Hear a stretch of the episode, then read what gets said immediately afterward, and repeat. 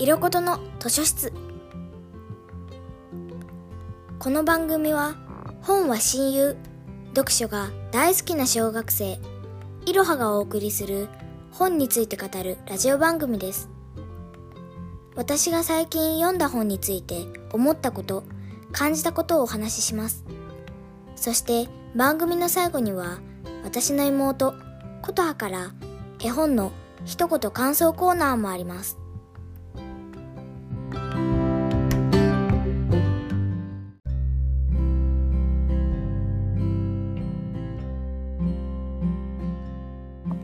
今日ご紹介する本は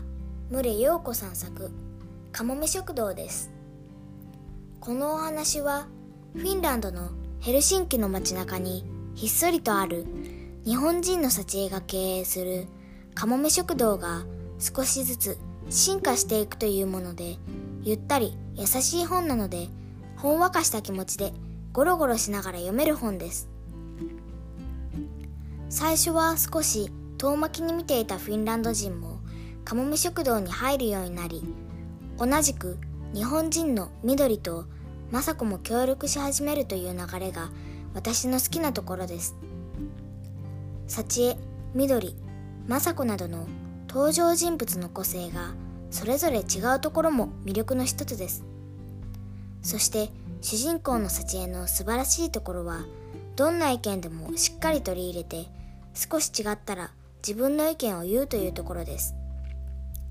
相手の意見を取り入れるというところもいいしだからって人の意見だけに流されず自分の意見もしっかり言うところが本当に素晴らしいと思います。そしてたまにクスッと笑えるところがあるのもいいと思います。例えばかもめ食堂の最初のお客さん。トンミ・ヒルトネンという日本に興味があるフィンランド人は漢字が好きなので名前を漢字で書いてほしいということで緑はトンミ・ヒルトネンのノートに漢字を書いてあげるのですがその字が訓読みで言うとブタミヒルトネンでその後の文に文字の説明はしなかったと書いてあったのがクスッと笑えました。またかもめ食堂は映画化もされていて私は本を読んだ後映画を見たんですけど料理のシーンが本当に美味しそうで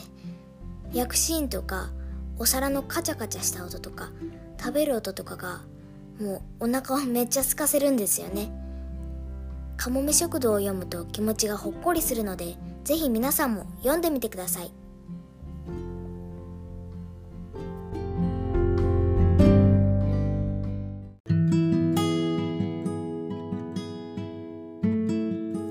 ちょこっとメモ。